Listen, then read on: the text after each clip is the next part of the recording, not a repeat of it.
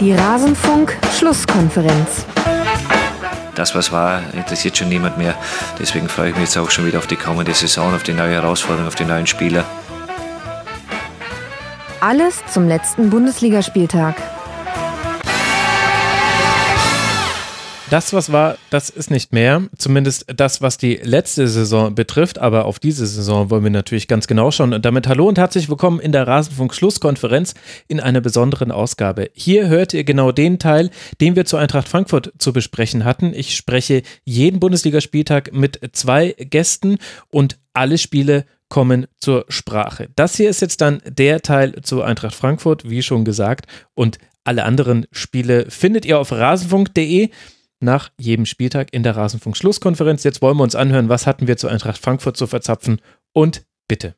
Dann lass doch mal in ein Spiel gehen, in dem das mit den Kontern auch besser geklappt hat, wo wir gerade so abgehatet haben. Lass uns über Hoffenheim gegen Eintracht Frankfurt sprechen. Mhm. Das Samstagabendspiel. Da machen aus sechs Torschüssen Hoffenheim und Frankfurt vier Tore. Kostic trifft in der 15. Minute, Bebu gleicht in der 47. aus.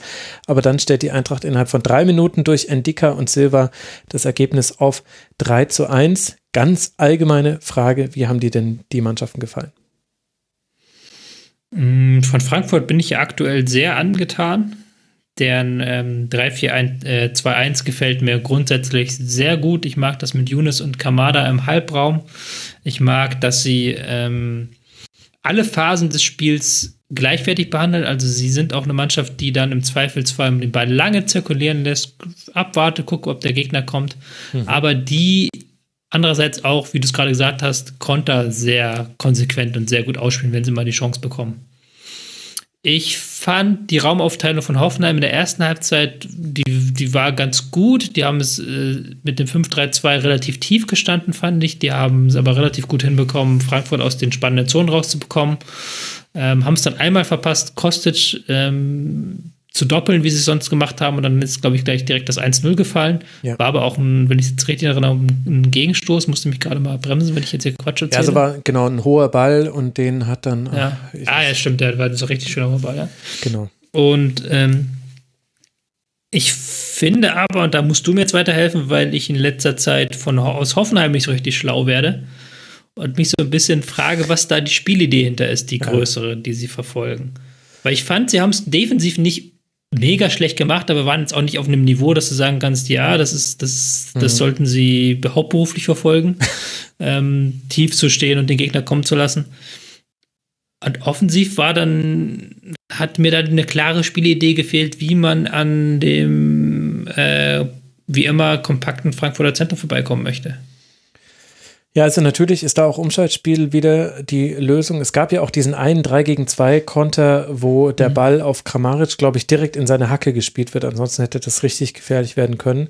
Aber ja, ich finde auch, dass das das große Problem von Hoffenheim ist.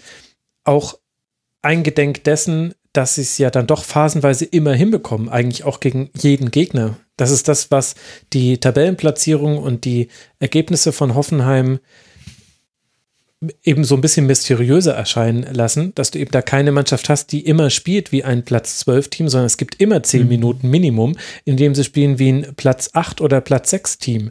Was du ja auch gegen Frankfurt hattest. Also die zweite Halbzeit, der Beginn der zweiten mhm. Halbzeit war ja sehr gut. Gleich der Ausgleichstreffer durch Bebu, tolle Einzelaktion, aber ja auch danach, das war da war Hoffenheim richtig gut im Spiel mit dabei. Und ich könnte jetzt aber auch gar nicht sagen, über welche Systematik das funktioniert hat. Also klar, Schadera Beck hat, spielt da eine Rolle. Der war deutlich besser als Gacinovic, der in der ersten Halbzeit auf der Position gespielt hat. Mhm. Es ist immer quasi wichtig, wo stehen Rudi und Baumgartner, wobei Baumgartner jetzt auch nicht so äh, in Erscheinung getreten ist, wurde ja auch ausgewechselt äh, zur Halbzeit.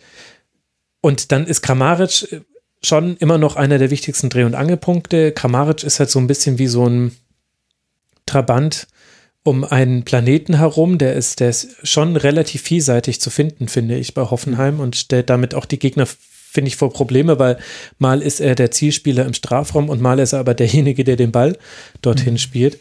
Aber ich finde auch, dass man eine klare Systematik nicht erkennt. Ich habe auch, also im, im Hoffenheim Schwerpunkt in, was die letzte Schlusskonferenz oder die vorletzte, Corona macht mein Gedächtnis kaputt, was Zeitlichkeiten angeht. Aber da, da, kam das auch schon so ein bisschen raus, dass es halt nicht Fisch, nicht Fleisch ist. um es mal so salopp mhm. zu formulieren. Und das hast du gegen die Eintracht auch wieder super gesehen. Und da aber die Eintracht eindeutig Fleisch ist, gerade, mhm. haben sie das dann halt auch so souverän gewonnen, meiner Meinung ja. nach. Vielleicht auch so ein bisschen Kramaric, den du da ja auch als wichtigen Spieler schon richtig herausgegriffen hast. Oder aber auch so ein bisschen die fehlende Balance erkennst, weil in der ersten Halbzeit war er ja noch im Sturm.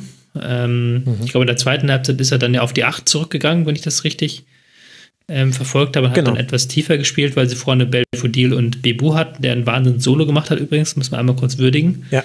Ähm, aber dann haben sie wieder diesen Zugriff hinten nicht so gut bekommen, wie sie es noch in der ersten Halbzeit ähm, geschafft haben. Da haben sie auch dann die Rausrückbewegung der Achter in der Defensive war dann nicht mehr ganz so gut mit Kramaric in diesem Bereich. Und das fällt halt schon auf, dass sie diese Balance innerhalb der Spieler nicht so perfekt hinbekommen. Und da dann auch wieder die Frage im Gegensatz zu Frankfurt, die halt eine sehr sehr, sehr gute Balance haben, finde ich. Wo du halt auch immer merkst, diese Mannschaft, da weiß halt jeder Spieler genau, wo er wann zu stehen hat. Und das vermisse ich bei Hoffenheim manchmal so. Ich fand, da war halt schon so richtig deutlicher Unterschied zu erkennen zwischen einer Mannschaft, die in sich ruht und die auch nach dem 1 zu 1 in sich geruht hat, mhm. und einer Mannschaft, die vieles sein will, aber nicht so richtig sein kann. Oh, ja, sehr schön. Dann lass mal über die Mannschaft noch sprechen, die in sich ruht. Wie hat dir denn Martin Hinteregger als zentraler Innenverteidiger gefallen, zum Beispiel? Mm, ich fand, er hatte zwischendurch immer wieder so Pässe, wo er zu viel wollte. Mhm. So richtig, so richtig Avantgarde-Pässe kann man fast sagen, wo er dann den Ball irgendwie aus der hintersten Linie in den Halbraum direkt flach gespielt hat. der Versuch des Laserpasses. Ja, der Versuch des Laserpasses, ähm, die aber nicht richtig vorbereitet waren. Und das fand ich dann teilweise ein bisschen ähm, zu überdreht. Und äh, generell, also klar, Kostic hat wieder ein starkes Spiel gemacht, mhm. Tor, zwei Vorlagen äh, über Silva. Also man hat so das Gefühl, man hat das alles schon hundertmal gesagt. Äh, Komada und Younes auch wieder mit äh, wichtiger Rolle im Spiel. Wenn wir die kleine Klammer machen über den schlechten Beginn der zweiten Halbzeit ist die größte Qualität von Frankfurt vielleicht, dass sie gerade eine der wenigen Mannschaften sind, die ihre Chancen immer ausspielen? Also sie haben acht von neun Schüssen innerhalb des Strafraums äh, genommen. Äh, statistisch gesehen, laut fbref.com, gibt es keine Mannschaft, die so nah äh, im Durchschnitt vom Tor entfernt abzieht als die Eintracht. Ist das gerade der Unterschied zu anderen Mannschaften, die ja auch viele Dinge gut machen, aber halt nicht die Konstanz in den Ergebnissen kriegen, hinkriegen? Ja, auf jeden Fall. Und ich finde auch bei Frankfurt sieht man ja ganz häufig immer noch diesen Angriff, den du bei Dortmund nicht mehr äh, beschrieben hast, dass du ihn da nicht mehr siehst. Ja, nämlich dieser Ball, Ball, irgendwie ein Spieler geht durch, der Chipball geht ja. an den zweiten Pfosten und dann macht Silver den entweder direkt rein oder er legt ihn nochmal ab auf einen Spieler, der nachrückt. Und das hast du jetzt auch wieder in diesem Spiel, Spiel gehabt. War, glaube ich, das 2-1 dann. Das, das, nee, 2-1 war es so. Nee, das 2-1 war der nee, war, Freistoß von Endika. War der Freistoß von Endika mit dem es, es, gab zwei äh, Situationen äh, auf Kamada und die eine, eine davon ja. war dann, also mhm. waren beide, glaube ich, abseits, ähm, aber. Ja, ja. Genau. Okay, bin jetzt, bin bei den Spielen ein bisschen mit den Chancen durcheinander gekommen, aber ähm, diesen Angriff siehst du halt ganz häufig. Die spielen das dann häufig auch wirklich bis zum Ende. Das ist auch so ein bisschen der Unterschied zur Hinrunde, ähm, wo man ja doch häufiger noch den Gewaltschuss oder auch die Gewaltflanke wählen musste, dass man jetzt eben über auch Younes und Kamada, aber auch über einen, ähm, über einen Chipball von Costa, den zweiten Boston, immer die Möglichkeit hat, das Ding noch aufzuspielen bis zum bitteren Ende. Und deswegen finde ich auch, dass diese Schussanzahl so ein bisschen fehlleitet, wenn man über das Spiel redet müssen wir, ich habe jetzt die Expected Goals Zahl gar nicht, aber gefühlt hatte doch äh, Frankfurt die deutlich besseren Möglichkeiten. Ja, auf jeden Fall, würde ich auch sagen. Also Expected Goals habe ich jetzt, ah nee, doch, hab's ja.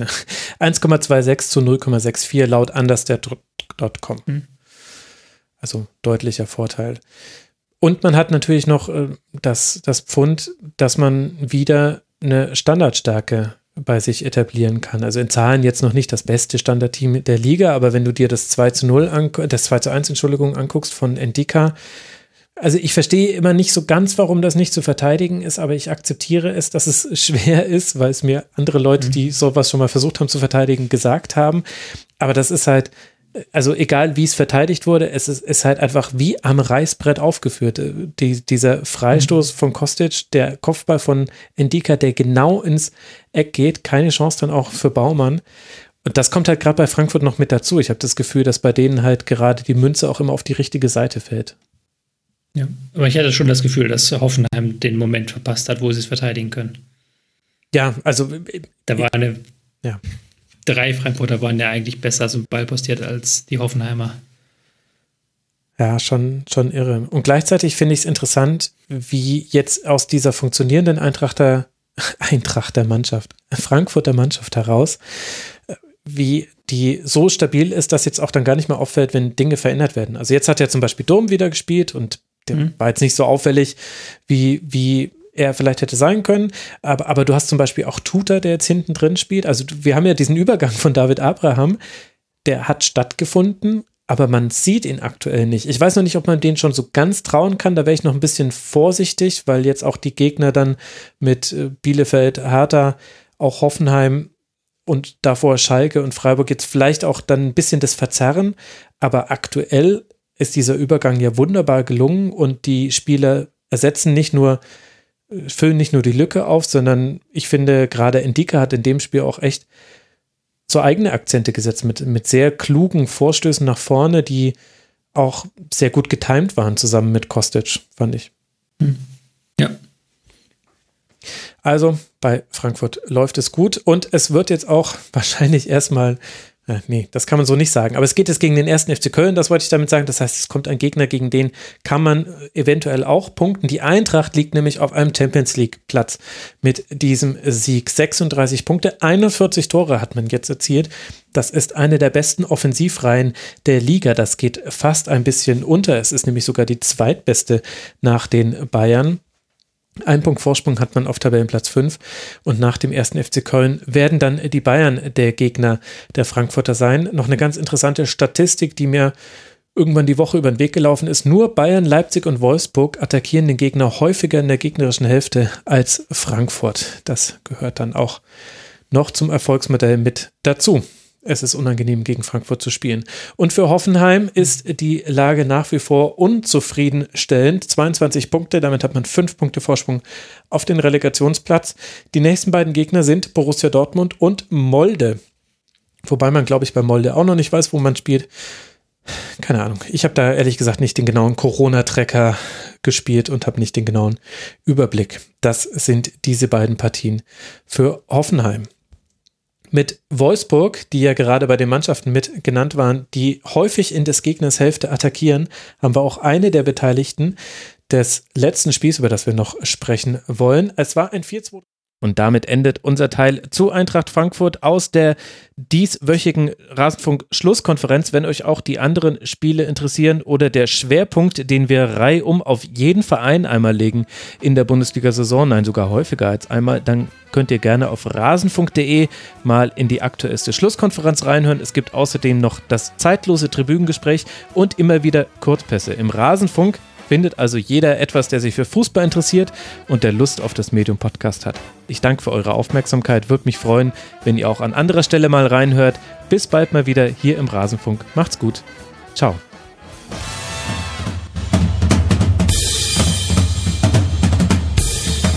Das war die Rasenfunk-Schlusskonferenz. Wir gehen nun zurück in die angeschlossenen Funkhäuser.